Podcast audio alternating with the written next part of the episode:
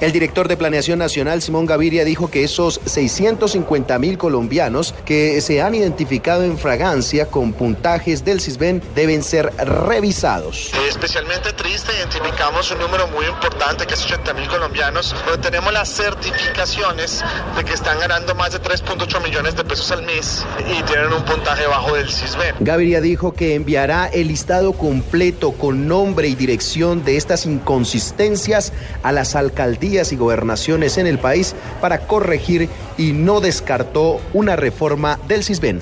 Jorge Herrera, Blue Radio.